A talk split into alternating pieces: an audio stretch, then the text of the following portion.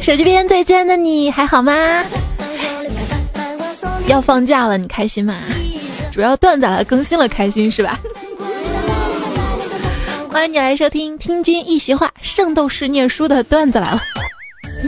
我是有一种内双，叫做看不见的忧伤的主播彩彩呀。眼睛小嘛，挺不开心的。后来听说啊，在怀孕的时候呢，吃葡萄眼睛就会变大。于是我就质问我妈，我说妈，你你怀我的时候为什么不吃葡萄呢？害我眼睛这么小。我妈正不知道如何回答，时候我爸在旁边来了一句：“谁说你妈没吃啊？只不过你妈怀你的时候吃的是葡萄干。”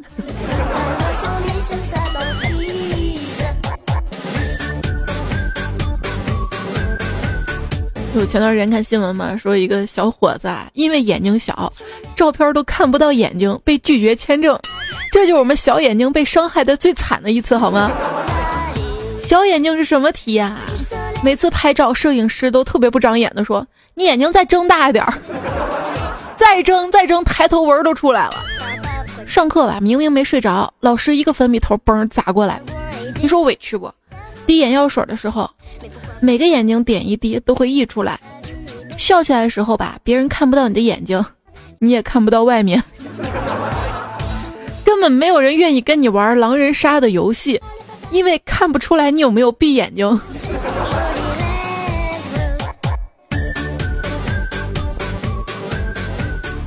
所以就特别想去弄一个大一点、宽一点的双眼皮儿，再割个眼角。哎，你说现在哪个女生没做过微整形呀？是不是？我就把这想法跟我妈说了一下嘛，结果我被我妈骂的是狗血淋头的。整容啊，后患无穷，你知道吗？啊，以后你生个丑孩子，要是被人家退货了怎么办啊？还会被人怀疑偷汉子搞破鞋，花一大笔钱去做亲子鉴定，万一真不是，就被发现了。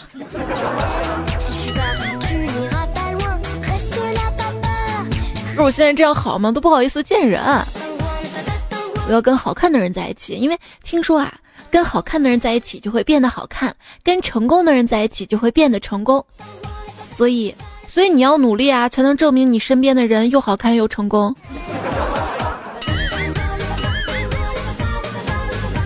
有的人老了，会有人说他年轻时候挺漂亮的，而有的人老了，会有人这样说他年轻的时候就挺胖的。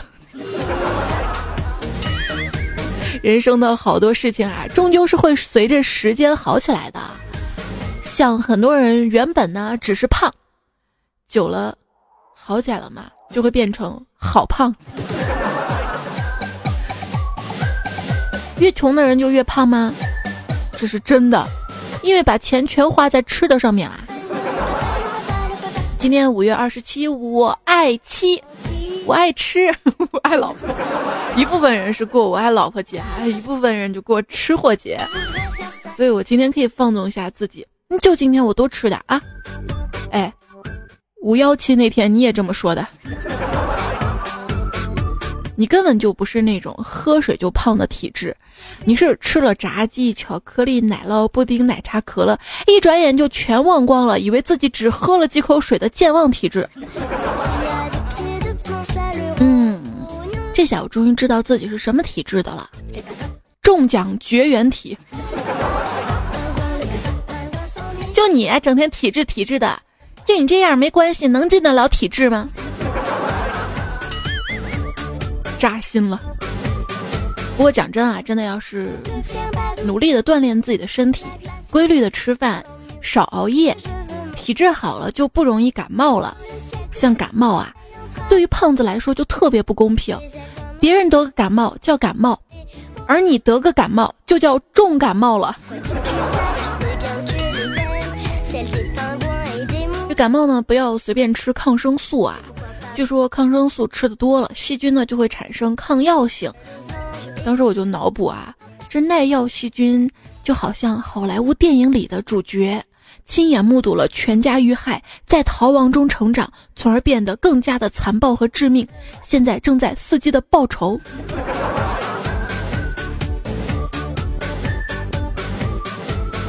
一定要好好锻炼身体啊！我去找了健身教练，结果健身教练听我说，我不想练力量，要是练出一身肌肉多难看。他说：“才你知道吗？听你说这句话，我的感受就是，我不想上班，要是上了成了世界首富该怎么办？是一样的。”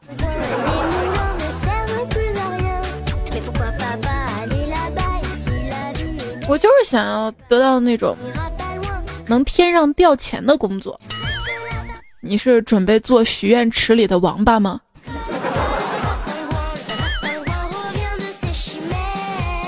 为什么你总是喜欢捧着我的脸呀？啊，因为暂时买不起哑铃啊。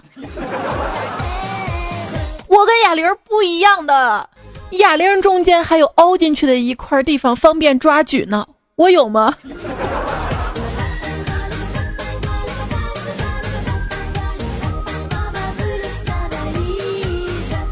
不要因为自己胖难过，胖有可能还救命呢。最近看了一则新闻啊，姑娘救人落长江漂一公里生还，专家指出偏胖的身材救了她呀。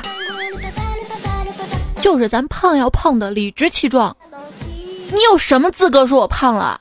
你请我吃过好吃的吗？啊？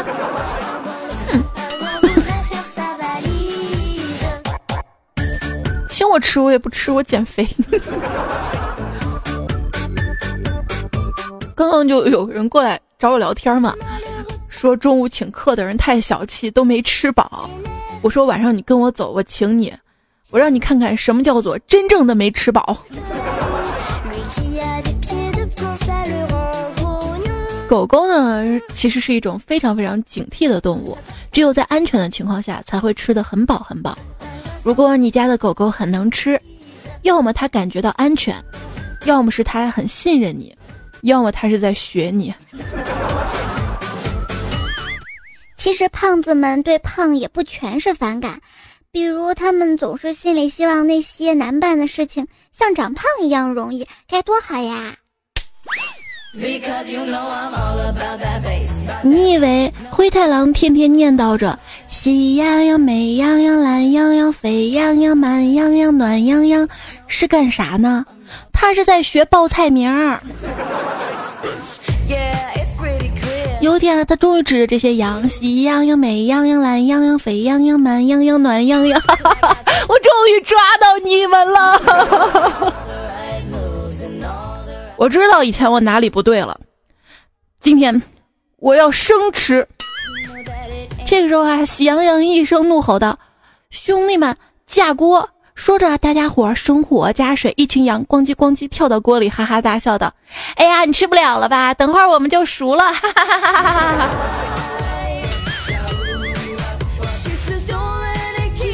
我怎么想到了羊肉火锅呢？哎呦！可是，说一个人怎么吃火锅呢？你说比一个人吃火锅更惨的是什么呢？一个人没钱吃火锅呀。要说这火锅啊，不同的火锅配不同的酱，芝麻油、蚝油是川式火锅去辣提鲜的，麻酱、沙茶酱是潮汕牛肉火锅提升牛肉口感和味道的，而所有酱里面只有牛肉酱是最特殊的。它是等菜熟的过程中，单独挑里面牛肉粒吃的。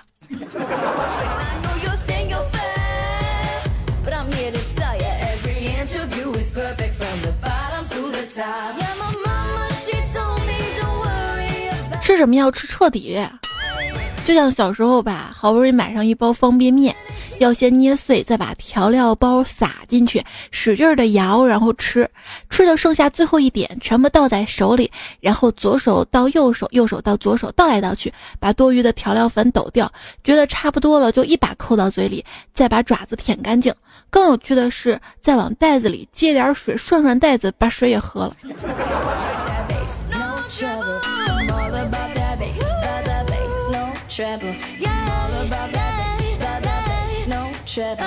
我吃东西一向都这么省这么抠的。上次跟同事一起去吃饭嘛，点了一条活鱼做酸菜鱼，后来吃出了两条鱼尾巴，我果断的藏了一条尾巴，怕老板知道了多收钱。从来都没有这么佩服过自己的机智呢。哼。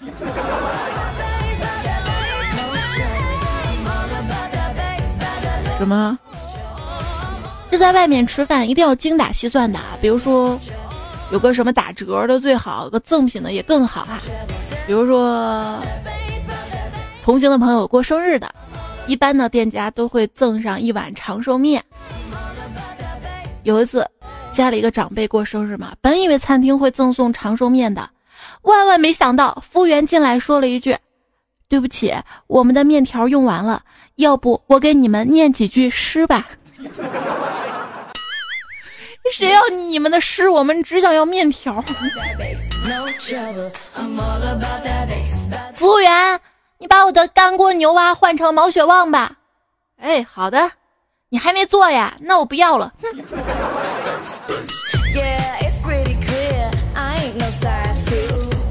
有一天啊，胖虎约我去吃巴西菜，我说在哪儿啊？他说在中央大街。我说我怎么知道中央大街有巴西菜啊？他说新开的吧，叫欧罗巴西餐厅。巴西餐厅。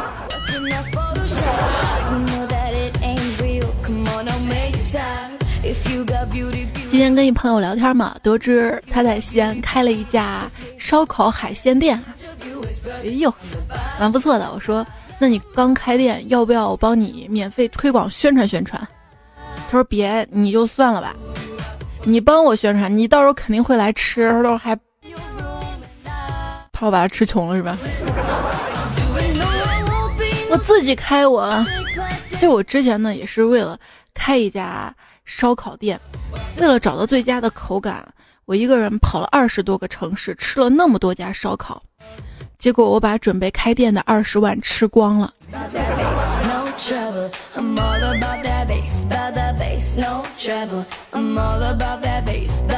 像我这样就不适合开饭店是吧？还有你这样的老板也别开饭店啊！一个餐馆的老板嘛，当着客人的面吃光了客人桌上的剩菜剩饭，就是为了践行光盘行动。他希望通过此举呼吁更多的顾客改掉浪费的陋习。被惊呆的客人表示。本来我是要打包带走的。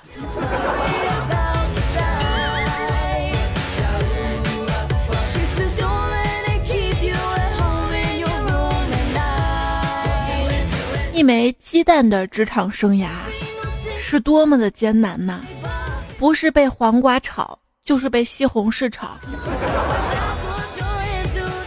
老板，给我来上一盘番茄炒西红柿。你确定你要这个菜啊？确定啊！从此番茄酱就诞生了。有一道菜啊，叫史密斯夫妇。你以为是新菜吗？不是的啊，这是我们四川的招牌菜——夫妻肺片，被美国的 GQ 杂志发布了餐饮品鉴大师巴拉巴拉最新出炉的美国二零一七餐饮排行榜，荣登榜首哎。那么多菜啊！我万千宠爱的还是我们陕西的臭溜土豆丝。我们陕西的那个普通话啊，也叫粗溜普通话，比较典型的有明天就是明天，好的很就是好极很，绿豆，六豆。哦，对了。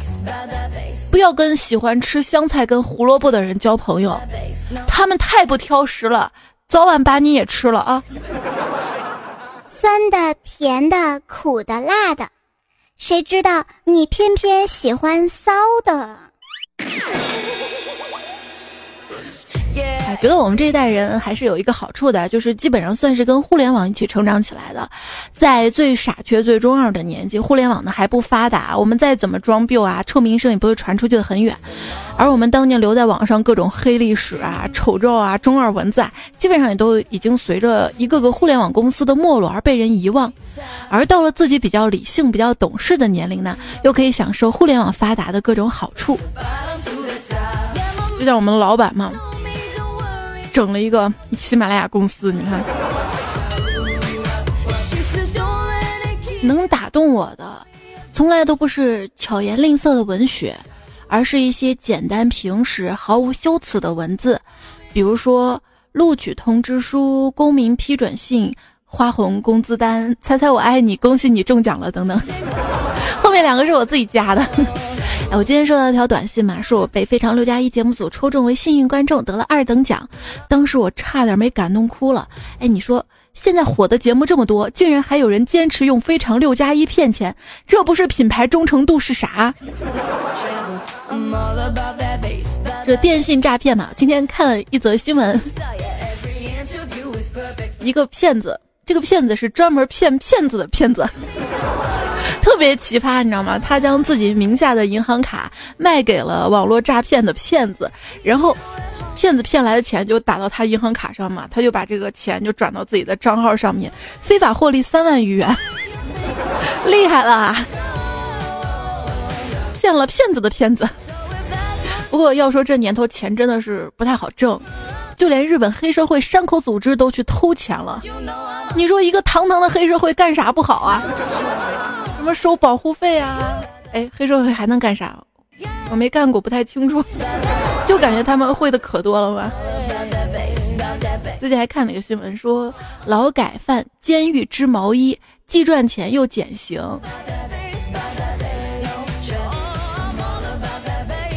就是监狱里的劳改犯们啊，一个个 胳膊上纹着纹身的黑社会大哥，在那织毛衣。当时看到这个图啊，居然还有些反差萌。问题人家织的还挺好的，特别暖的样子。毛衣是后来才发展起来的，最早人们穿的衣服是树叶呀、野兽皮呀。人类最早是裸体的。至于我们为什么要穿衣服，大致呢有九种说法：御寒、装饰、遮羞、武装、防晒等等。后来，卖衣服的为胖子们创造了第十种说法：显瘦。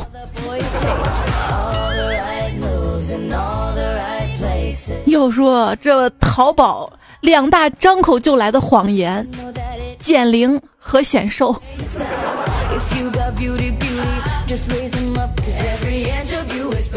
买衣服买到合适的、满意的，都会习惯性的把这一家卖家收藏起来，不是为别的，就是为了自己长胖之后好回去买大一码的，这样别人就看不出来我胖了。我真是太记住了。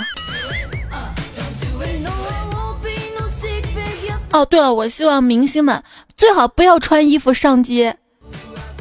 你你们知道你们穿过的东西涨价的有多厉害吗？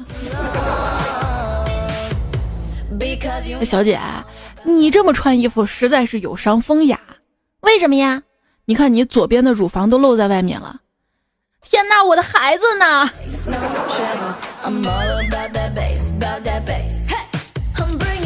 最近啊，丁选老师引号讲女德的视频火了，一些奇葩的言论啊，说穿衣服穿的暴露就是坏女孩了。我妈当年也这么说的，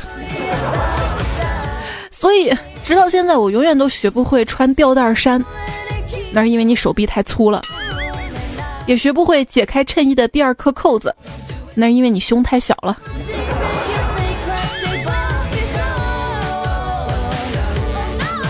大师，我总是控制不了我自己，我怎样才能戒色呢？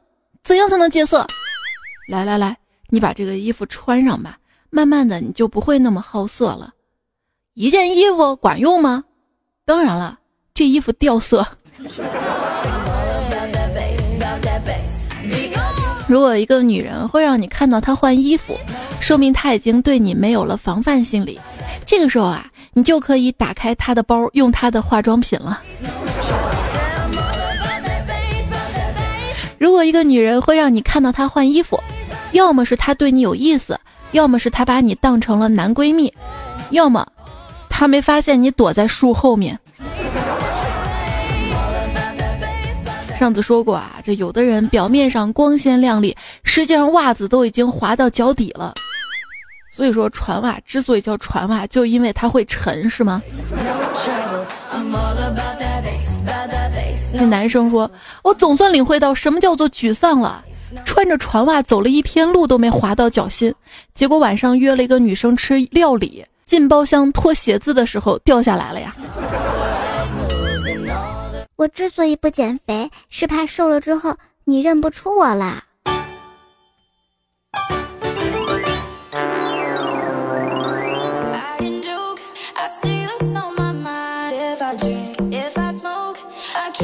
欢迎收听到节目的是段子来啦，我是主播彩彩。如果喜欢我的节目的话呢，也希望你可以多多的推荐分享给其他好朋友们来听哈。节目下面呢，小红心点赞点起来，微信订阅号也同步关注一下。微信的右上角添加朋友，选择订阅号，搜“彩彩彩采访彩”，搜到加关注就好啦。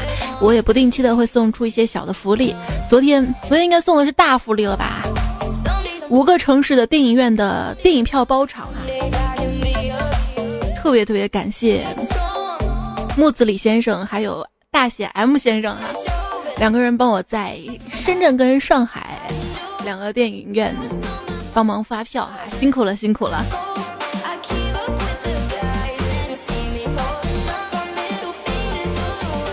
下下一期段子来了吧？我们会给大家送京东的福利好多呀！我们这个公众号就跟外面那个妖艳贱货不一样。今天看到一个公众号的标题啊：十六岁学生与班主任发生关系，四年堕胎五次。心想太丧尸了，现在这老师太丧尸了。十六岁的花季少女啊！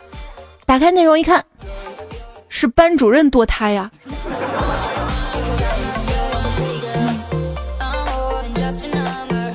在网上发文章啊，审查呢比较严格。那天我在网上写了一句话嘛：“黑夜总会过去，光明才是永恒的。”居然显示我有敏感词，你说哪个词敏感了？黑夜、光明还是永恒？后来我发现是夜总会。这平时说话一定要注意了哈。最近呢，有台湾网友依据法院判例，整理出了台湾骂人价目表，像。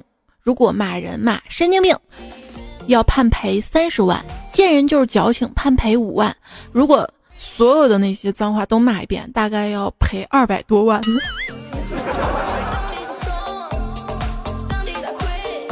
台币啊！感觉在网上说话嘛，只用感叹号断句，就跟夜间行车只开远光灯的效果是一样的。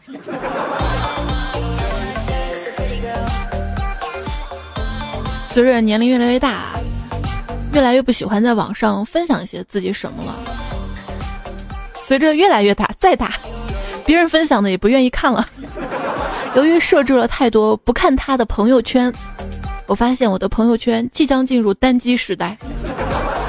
越长大越孤单，其实并不是因为你长大导致的，而是因为你的小伙伴都长大了，他们发现你这种人并不值得交往。我，我也不想热脸贴在冷屁股上，我这么做还不是怕你屁股着凉。现在啊，对熟人，微信上能解决的事情就不要打电话过来了；对于不熟的人，打电话能解决的事情就不要加微信了。一位段友问我啊，说在路上嘛，遇到没有正式认识的人，要不要打招呼啊？这是我生活中的未解之谜。而远远的看到不太熟的人，到底相距多近的时候再打招呼，这是我生活中的另一个不解之谜呀。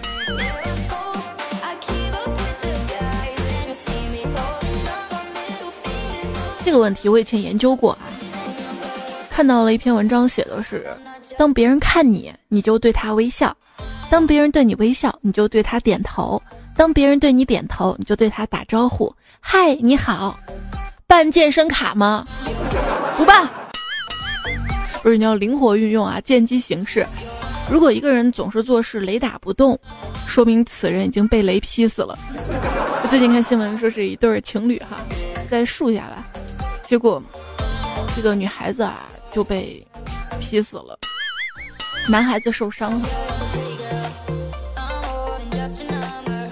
马上天气热了啊，雷雨季节，大家也要多多的小心防范啊。你看，你身边玩的好的朋友都挣的比你多，日子过得比你好，不要忧郁，不要心里不平衡，也不要羡慕嫉妒恨。你要做的就是奋起直追，努力改变。时间长了，你就会发现，他们已经不带你玩，把你这个穷鬼踢出他们的圈子了。每个圈子都有每个圈子的人脉关系。你有钱，那么你的圈子里的朋友大多都不会穷到哪里去；你有能力，那么你的圈子里的朋友大多也不会是窝囊废。只有你丑，然后你身边朋友不是漂亮就是蛮帅气的，这玩意儿上哪说理去？认识的人呢，可以分为三类：朋友、网友、同事。这三类有什么不同呢？这朋友啊是雪中送炭。但网友呢，只能帮你锦上添花，不过都比同事好，他们只会锦上添炭。有人往你胸口插了一刀，反过来说你敏感，你把刀子插回去，他又说这点小事至于吗？所以，远离在你伤口上撒盐的人吧，下一步可能就要撒孜然了。如何迅速的疏远一个未婚的朋友，和他聊孩子？别问我怎么知道的。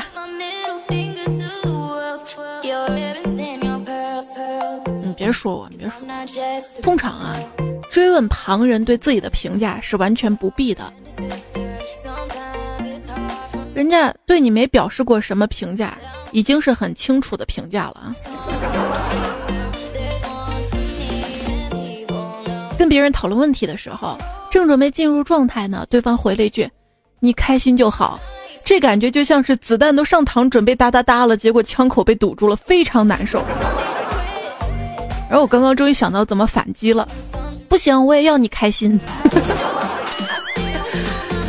就是你说什么时候你开心就好，居然成了消极略带贬义的意思了。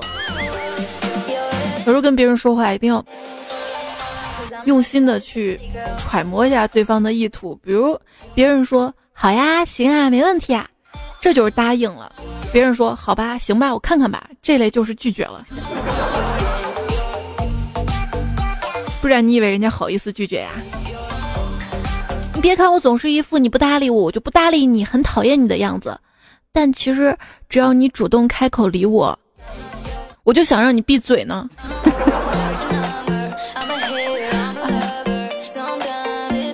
好扎心呐！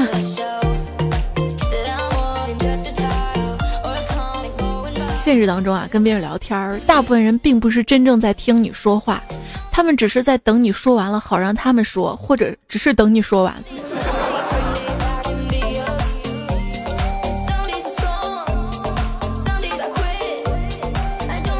一些人际交往的小贴士吧，在别人说自己的事情还没有说完的时候，不要打断别人，也不要立马举例。我也有个什么什么，我也遇到什么什么。二，不要轻易的说谁长得像谁。三，受到帮助的时候，道歉和感谢的话都要说。哎，你说为什么有权利的人都不接受别人的意见呢？其实啊，这个人啊都不爱接受别人的意见，有了权利就懒得装了。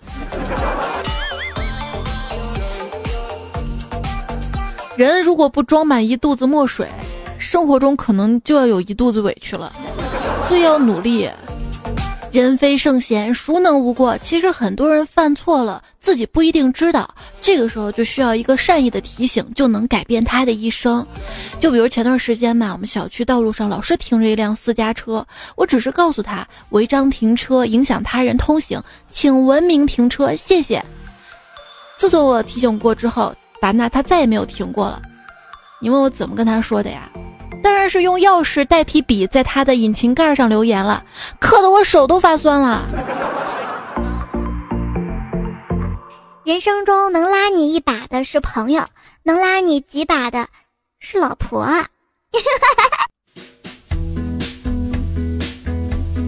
要知道啊，这人生每个阶段的想法都是不一样的。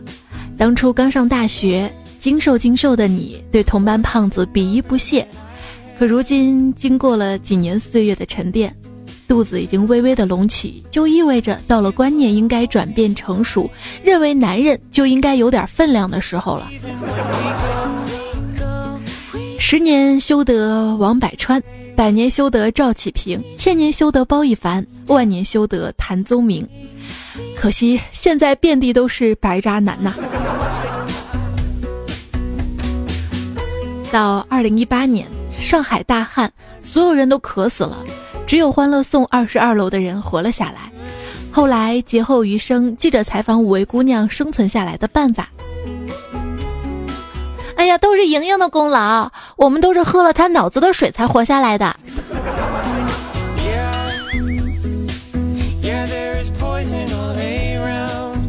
假如从现在开始啊，你一步一个脚印的去做自己想做的事情，不再幻想，不再懒散，不再悲观，那么你的生活将会迎来一个三百六十度的大转变呐！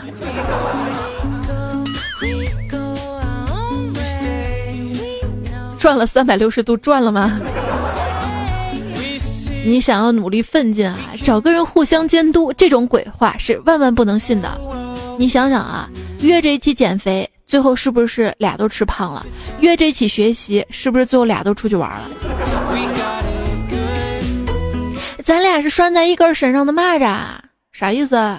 我一蹦你就翻个儿了？身为双胞胎是怎么样的体验呢？答：从来没照过证件照，都是用我姐的。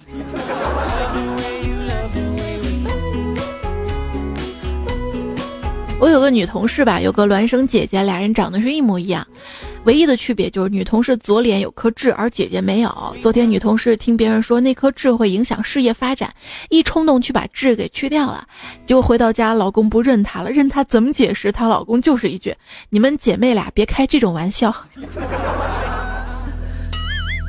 女朋友说看完电影出来，看到一对情侣在门口吵架，女的埋怨男的买错票。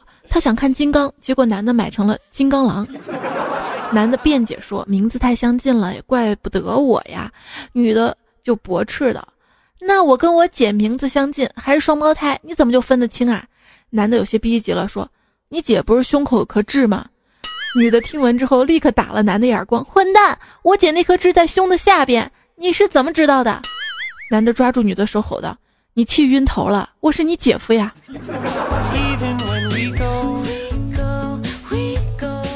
好复杂是不是？来看留言啊！孙发白说：“从放假前一天中午开始，我的心就已经飞走了，我真的是一刻也待不下去了。我想离开，去找回我的心。你要知道，一个人没有了心，就像没有键帽的机械键盘，连字儿都打不好啦。”这个小长假你会去旅行吗？有些人总是说自己热爱旅行，却一年出不了几次门呐。这个世界上过得好的人，大部分都是该吃吃，该喝喝，该打扮打扮，该读书读书，追求一定物质的基础，再花钱让自己精神愉悦一下的，做事儿呢接地气，经济能独立，不清新也不脱俗的普通人。也是啊，当然，当然 什么？记得一定要好好跟女朋友过她的生日，知道吗？送她更多的花儿礼物，带她去最好的游乐场、酒店，因为一般的节假日这些都会涨价的。男生给女生送礼物前啊，问你想不想要的，一般都不太诚心。他真想送你的话，就默默直接买好了递到你面前的。我朋友说，上个礼拜晒你妈，这个礼拜晒你对象，六一晒你小时候，下个月晒你爸呀。你说这五二零虽然过去好久了啊，但是对我最大的感受，一个个的，白天秀红包秀的跟二五八万似的，晚上一打开游戏全都在线。不过五二零追了我五年的那个人，昨天坐飞机来给我惊喜了，说就是为了陪我一起过五二零。为了给我买礼物，为了给我制造浪漫，我心中有些莫名的小感动。也许这就叫做想象力。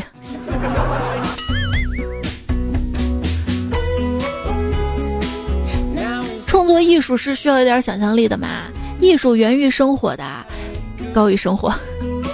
源于生活是，你看像《摔跤吧，爸爸》这种电影，如果以我们家为原型，那么拍出来一定是打牌吗？妈妈。说摔跤吧，爸爸遭上万名小学生的集体抵制。很多家长在看过电影之后，意识到自己在教育方面差距太大，想要让孩子成才，必须还得再狠一点。于是纷纷变成了钢琴吧，爸爸，奥数吧，爸爸。某地小学学生难以忍受，集体联合起来，要求彻底封杀这部电影啊！来自洋葱新闻啊。不过我最近看了一条新闻。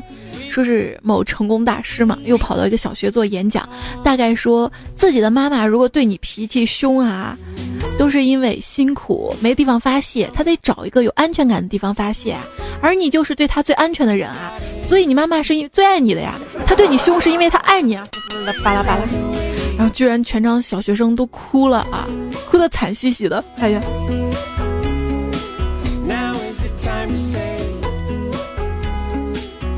反正我们小学当时也是有这种大师来演讲，当时一个同学那哭的流着泪在台上说，他发誓再也不去网吧了。第二天中午，该去照去。用段友至尊宝的话说，如果这个世界上有一双眼泪愿意为你流泪，那么这个世界就值得你为之受苦啊。段守成说，也就是单身的人有多余的时间听你表白。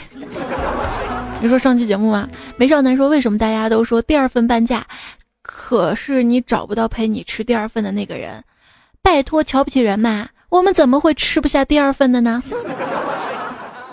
陆成玉说：“为什么都是男怕女？这是现在的社会普遍现象嘛？是人类进化演变的趋势嘛？吓得我都不敢结婚啦！还是多享受几年单身生活吧？好像是在为自己的单身找一个好借口呢。”江南妇女之友说：“我没有什么厉害的地方，我没办法跟他们争彩彩，也没有办法争迷你彩。我就想问句，彩彩，你什么时候生个小小迷你彩呀？我做第一个追求者。”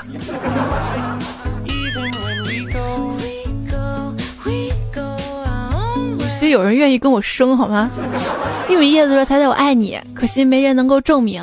可这份爱已经如鲸向海，鸟投林，无法避免，退无可退了。”这周我就指着你这个表白过的。Selina 说：“学而不思则罔，思而不学则殆，不思不学则无害，唯有猜猜惹人爱呀。”八一是自动猜到说：“高考不是大学考试，光及格可不行。”小白兔爱萝卜说：“曾经有个小屁孩儿，考试只考了十八分，然后他拿红笔添了一横，变成七十八分，然后又在七上面多加了半圈，然后变成了九十八。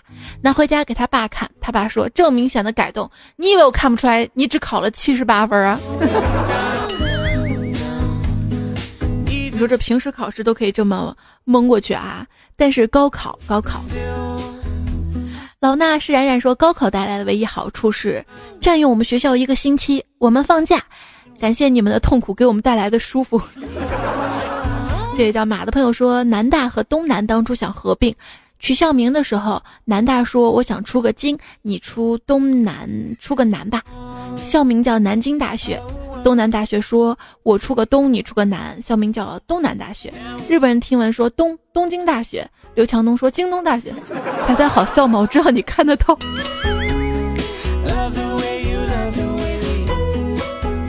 我知道你知道。好啦，想想自己心仪的大学啊！高考的朋友努力加油。等高考完了，你就可以早点睡了。本来是这么想的，对吧？事实上，高考完了就玩手机，睡得更晚了。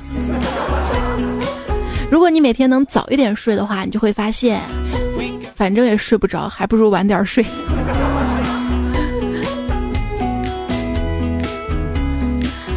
相依相随心说：“I could be the one。”当结尾的时候很好，有助于睡眠。希望我彩听听。啊，刚刚刚刚是不是那首歌？要特别的感谢最近三期节目哈，给我打赏的前三名吧。呃，庸一流，似水无痕，各位老公，今天就到这里啦。飞霞山速度之星，青春美少妇，猜猜是我姐，有事你找她。隐姓埋名君，这个庸一流啊，这两次打赏的有些给力哈，谢谢你，直接飙到总榜的第二了，感谢感谢。沙发，你猜会心慌？谢谢善财神扑哧陌生赵琼淡然短之寿麻辣鸡多行不义必自毙。福大校长我家一言魔幻毯子忆幽亭追风少年刘全友那个小瑶纳兰无羁番茄市长你遇到了一只海赖 H O N D A 提供推荐的段子。那今天节目就到这里喽。下期节目是下个周一或者周二吧，会更一期糗事播报。别说我这个节目时间怎么乱了哈，你看这节假日都乱了，这放假时间。好啦，下期节目我们再会啦，拜拜，晚安。鸡蛋比二十年前便宜，很奇怪吗？现在很多股票都比二十年前便宜呢。